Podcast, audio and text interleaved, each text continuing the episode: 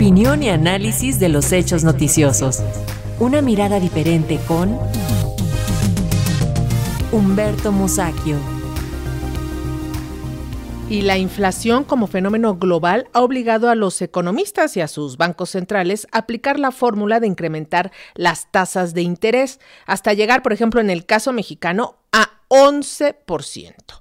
Pero, ¿quiénes ganan con este incremento que hace más caro el crédito? El periodista Humberto Musacchio nos comenta al respecto y lo saludamos con muchísimo gusto vía plataforma digital. Roberto, te, Humberto, perdón, te escuchamos y te vemos. Bienvenido. Ese es mi primo. Sí, perdón.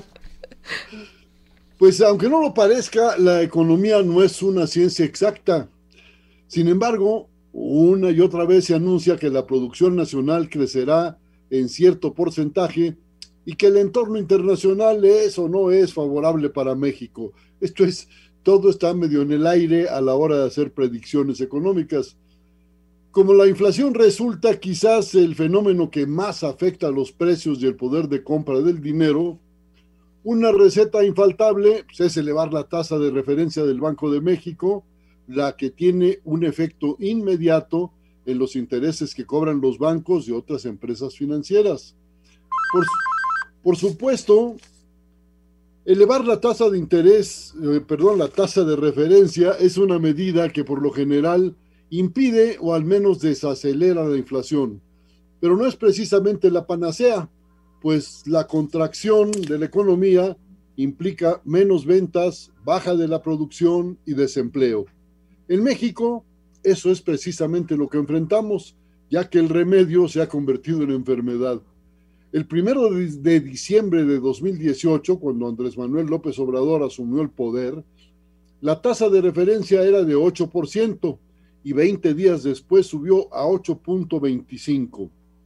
Al parecer, ahí sí funcionó la receta, pues a partir de entonces la tendencia fue descendente hasta bajar a 4% el 12 de febrero de 2021.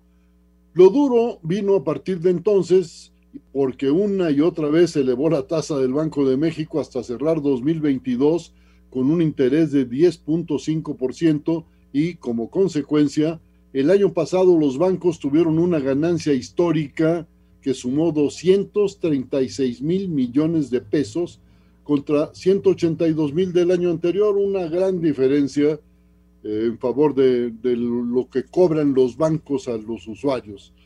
Dicho de otra manera, en 2022 la tasa de crecimiento de la economía nacional fue de 3%, en tanto que la banca privada se benefició de un incremento de sus ganancias de 30% respecto del año anterior. Esto es 10 veces más que la elevación del Producto Nacional Bruto. Si lo comparamos con 2019, ese aumento fue de 45% porque entonces las ganancias sumaron 163 mil millones de pesos. Esto es, esas alzas de las tasas, pues veamos a quién están beneficiando. Por supuesto, esa fortuna no se distribuye en partes iguales a todos los bancos. Son únicamente seis los que en 2022 obtuvieron más de 75% de la ganancia. Fueron BBU, eh, BA, Banorte, Santander, Citibanamex, HSBC y Scotiabank. El primero de esos bancos, BBVA, recibió la tercera parte de las utilidades generadas por todo el sistema y algo menos de 15% el para mí sorprendente Banorte, la única firma mexicana del sexteto. Recordemos que la banca en México está en manos extranjeras. Lo determinante de estos resultados es que emplear el alza de la tasa como única medicina, lejos de curar al enfermo, lo tiene postrado. Por eso, Gerardo Esquivel, quien fue miembro de la Junta de Gobierno hasta hace unas cuantas semanas, recomendaba un empleo más cauteloso del citado mecanismo antiinflacionario. Porque otro riesgo de fijar tasas tan elevadas en México, mientras que la que rige en Estados Unidos anda entre 4.25 y 4.5. Para el analista León Bendesky significa que los grandes inversionistas y los especuladores pueden pedir préstamos en un banco de Estados Unidos y aprovechar la diferencia colocando ese dinero en CETES, que ahora están pagando mucho.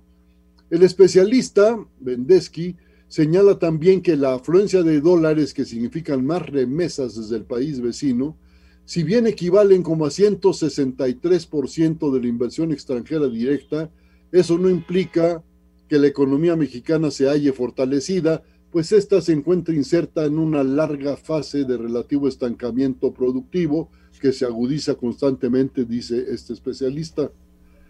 Pero en fin, desde el viernes pasado la tasa de, de referencia del Banco de México está en 11%. De continuar por ese camino, quizás se controle la inflación, pero difícilmente veremos un aumento satisfactorio de la producción. Eso precisamente planteó el presidente López Obrador, quien demandó a la Junta de Gobierno del Banco de México menos ortodoxia y más impulso al crecimiento. Pues sí, yo creo que por ahí es el asunto, aunque un espécimen del pantano neoliberal, un tal Jonathan Heath, ha respondido al Ejecutivo que la manera de apoyar el crecimiento es con la política monetaria, y etcétera, etcétera, justificando esta alza impensable, impensada de las tasas de, del Banco de México. Bueno, pues ahí se los dejo, porque hay que ahorrar si siguen subiendo las tasas, hay que gastar menos. Humberto, precisamente los banqueros nunca pierden, pero nosotros simples mortales usuarios de la banca tenemos que guardar la tarjeta de crédito y empezar a pagar más allá del mínimo para más o menos llevar esta crisis. Uh, más o menos. Lo que se puede hacer, Humberto. Gracias, hasta luego. Hasta luego. Buenas tardes.